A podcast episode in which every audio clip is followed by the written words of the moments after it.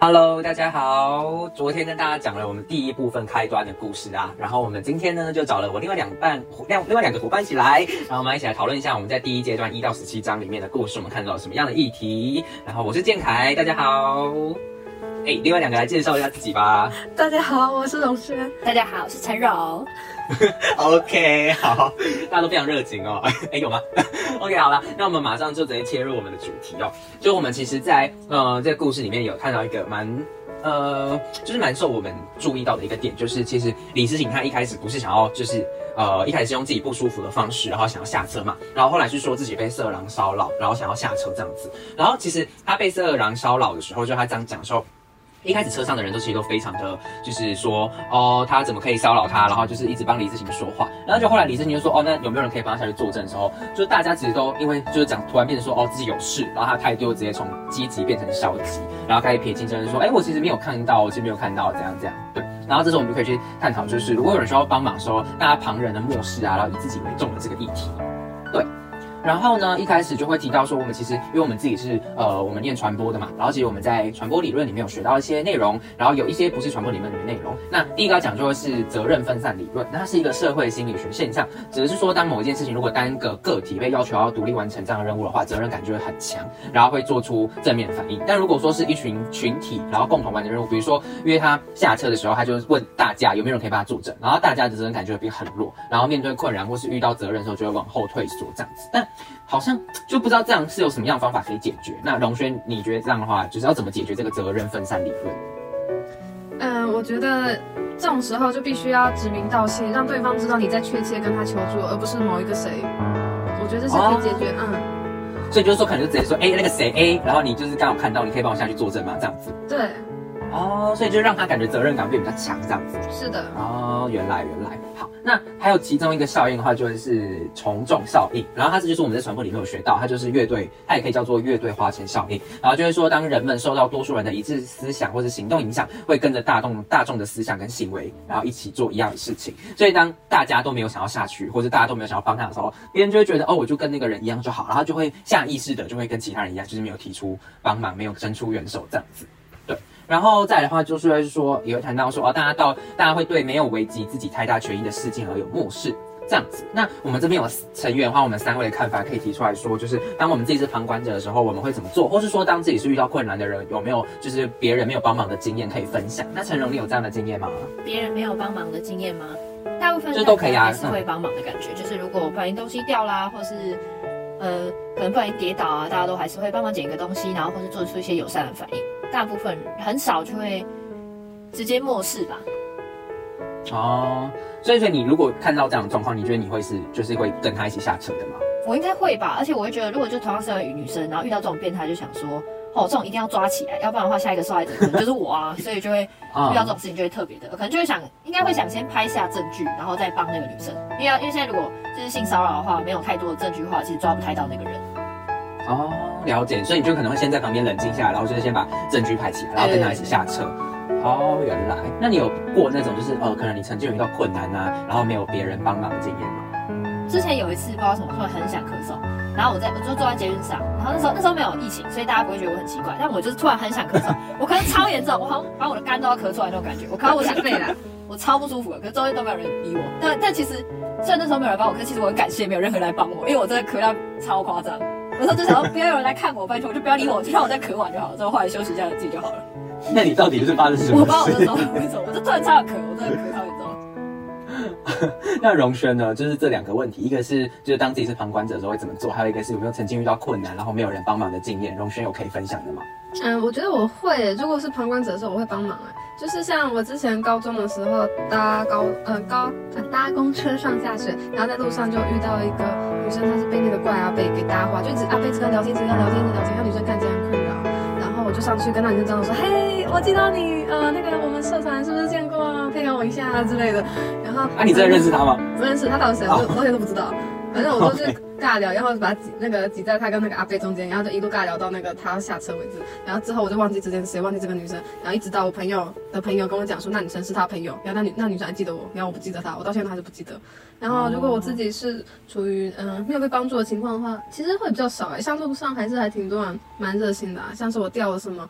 卫生纸或是钱包，或是拉链没有关之类，还是会有阿姨会跟我讲说：“妹妹，这是你的吗？什么之类的。”嗯，钱包还你，因哦为里面的钱不够多吧？钱没了。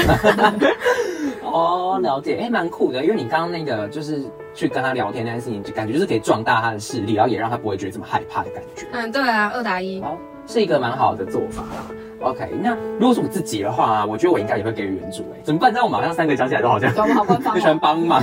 对，因为因为其实我我自己就是我自己人生中，就是我一直觉得我要一直学习的事情，就是学会不要后悔这件事情。因为我觉得我在生活中常常感到后悔，就是我可能会有时候你我不知道你们有没有这种经验，就是有时候你在某一个时候就想到了一个念头，然后你就想说要不要做，后来决定没有做，然后就会很后悔那时候没有做这件事情。对，然后我我就是有时候会这样的事情，所以我后来养成一个习惯，我只要有一丝丝念头闪过脑中，我就去做，不然我觉得我一定会后悔。然后加上因为我小时候我爸妈就带我去慈济，然后所以我其实就会。你知道慈济最喜欢教就是哦同理心啊，将心比心啊，然后要为别人着想这种事情。对，所以我的共感能力就超强，就是那种我会帮帮别人一起伤心啊，帮别人一起快乐的那种感觉。所以我觉得我应该很很替对方着想，然后会想要在我能力所及的范围内伸出援手给予帮助，这样子。对，所以我觉得我我们三个遇到的话，好，你继续。我说我们三个遇到的话，应该都会就是互相就是前去帮忙，我觉得还不错。OK，好，那那我们进到第二个议题，OK 吗？好，有有没有什么想要提的？没有，那我们要进第二个议题喽，就是呃，因为其实其中会围绕在爆炸跟循环是命运的安排吗？对，这是命运的安排吗？然后就延伸到哲学里面有两个非常著名的，有类似对打的理论吧，一个就是自由意志论，然后一个是命定论这样子。然后想问一下，就是呃，你们两位对这两个论，你们会选择哪一个当你们人生中的理论？陈荣，你会比较偏向自由意志论还是命定我也？觉得是自由意志论，会是，诶不应该是命定论，就是会觉得，马上改对，对马马上马上换，就会觉得就是命运就是注定的。可是有时候，好算了吧，我觉得 我还是选自由意志论。就是人生是有很多事情，但感觉就是一个连锁很巨大的一个蝴蝶效应，不断的延伸，所以才有如今的我们。所以会觉得，其实每一件细小的事，如果你做出一些改变的话，那一定也可以影响到最后的结果吧。因为毕竟很多都是在人的选择的问题上，所以我还是会觉得是自由意志论。只要我努力去改变一点小事情，肯定还是会可以改变我的命运。哦，了解。那那那荣轩呢？就是自由意志论跟命定论。嗯，我比较喜欢自由意志论。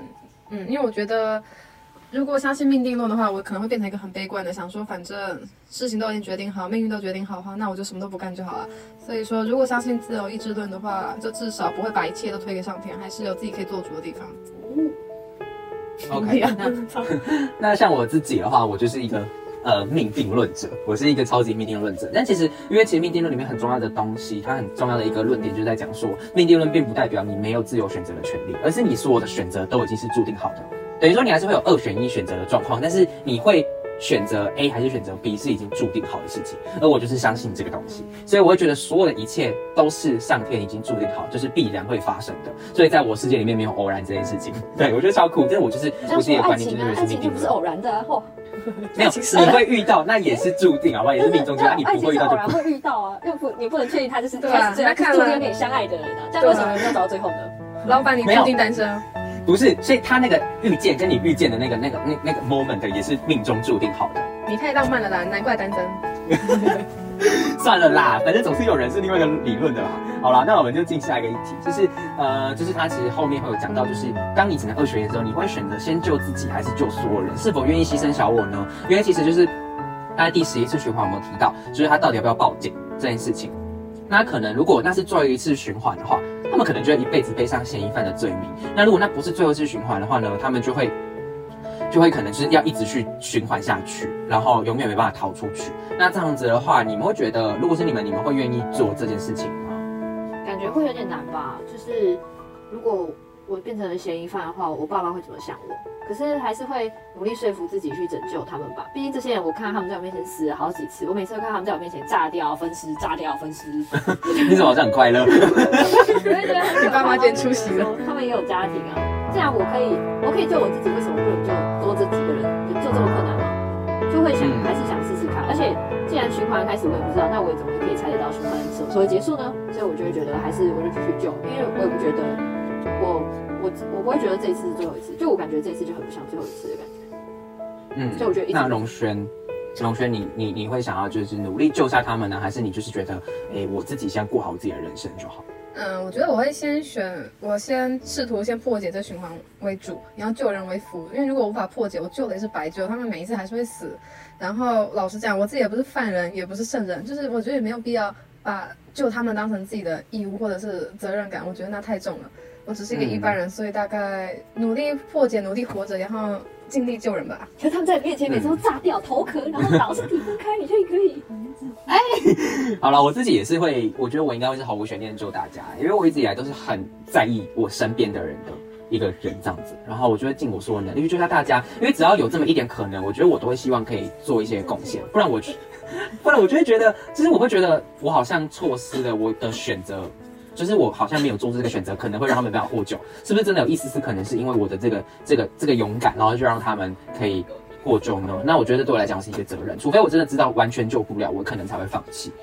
对，但那其实我觉得在小说跟那个剧里面，他都有讲一些名言，然后我觉得他就是肖鹤云他讲的蛮有蛮有道理的。他就是说，呃，救人是一种美德，然后但是要要要在有能力的时候救，如果没有能力的话，就只是添乱。我觉得这是非常有道理。然后加上他还说，就是他们不是犯人，所以他们没有必要为了不救他们而怀有负罪感。其实我觉得这很是一个很有道理。可是大家都会下意识就会觉得，我好像有机会救，我不救是不是就该死？我觉得这是整个华人社会给大家的一个观感。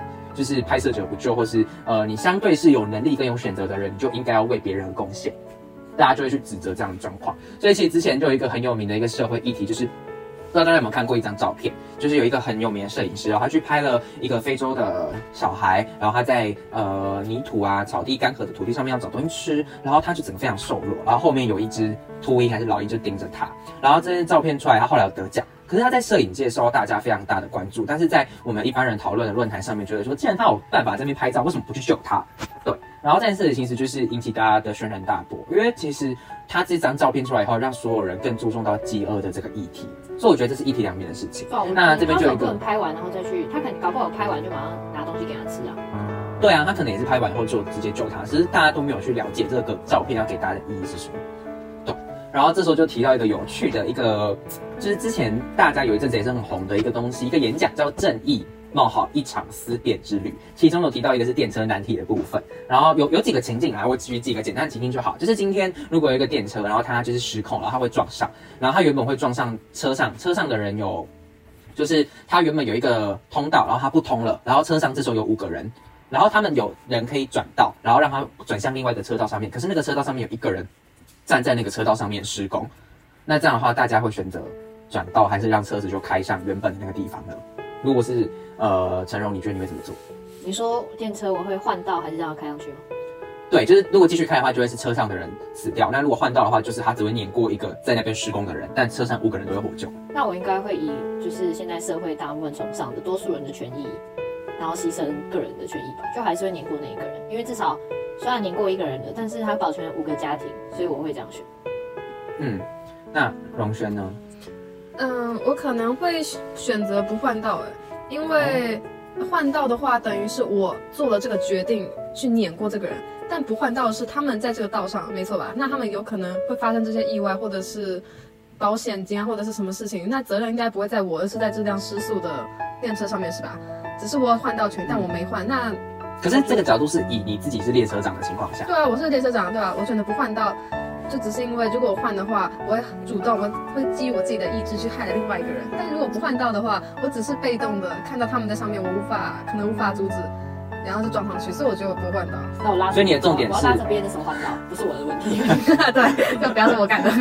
所以你的重点是这个这个死亡是什么样的动机造成的，对不对？是的，如果我是故意的换道，那那个死太无辜了。那这样的情境就是再来换一个方法的话，就是一样是转道，然后那边是一个人。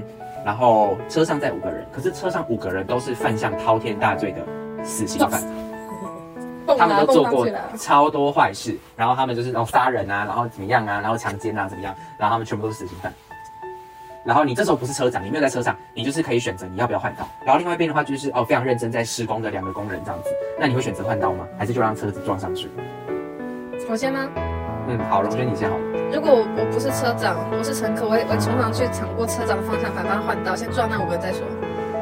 呃撞五个人，所以你意思所以你意思是说，就会让他维持原本的道，然后去就是列车失控，然后车上五个人都死掉，然后不去影响到旁边两个失控的人吗对，？OK，那那陈荣应呢？该也是吧，毕竟他们是犯了罪的。虽然不是说犯了罪的人就没有资格，或是他们比较不好，但就会就多少还是这种心理，就会觉得说，不如让那两个认真工作的工人活好了。嗯，好，其实这就是蛮有趣的探讨，就是在第一个我们第一个情境的时候，我们会想说，哎，那当然是五个人跟一个人比较好，但这边其实会延伸到就是，哎，生命真的可以用量来量化吗？真的一个人的生命就比五个人生命来的不重要吗？然后第二个的话就可以探讨到，就是说，哎，车上都是嫌疑犯，但嫌疑犯的命就不是命吗？对，所以我觉得这是一个蛮可以思考的的一个想法。然后包含前面讲到这个牺牲小我完成大我这样的情境，然后我们那时候我们大家讨论出来的结果会是说，重点不是我们现在去想那样的情境我们会怎么做，而是我们当下到底会怎么做吧。只能这样说，就其实它是一个很很直接的说法，就等于说我们真的要遇到的话，我们当下会做出什么样的决定，没有人会知道。不过我觉得每个人事情都是一体两面的，所以其实今天不管我们跟李自行跟肖浩一样，我们就选择救大家或是不救大家呢，我觉得都有自己的属于自己的理由，所以没有必要去检讨别人。我觉得这是大家可以去思考的问题。好。那我们今天在一到十七章的故事啊，我们昨天也跟大家讲了故事发生什么事情，然后我们今天跟大家讲了三个议题，然后大家可以去思考一下这几个议题，大家会有什么样的想法跟怎么做选择。那接下来的话呢，就会等到我们下一集，我们就会去跟大家介绍后面的故事啦。那下一次的话，就会是谁来介绍我们的故事呢？当然就是荣轩喽。是我们的陈荣姐，没有，上次就是我们的成荣，我们的大姐，大姐，对，三十岁的大姐？大家可以叫她巴克姐嘛，然后就是巴克姐会来跟我们讲后续的故事，就是后面呃十七章以后发生了什么样的事情。我们是看十七章到二十九章，对，十七章到二十九章的故事发生什么事情，然后我们一样会有议题是跟大家来探讨这段故事里面我们看到了什么样的议题，然后我们会怎么做呃延伸。那希望大家都可以喜欢我们分享的这个开端的故事，还有我们提的这些议题，大家也可以思考一下哦。那今天的 podcast 就到这边啦，谢谢大家，拜拜，拜拜拜拜，再也不见。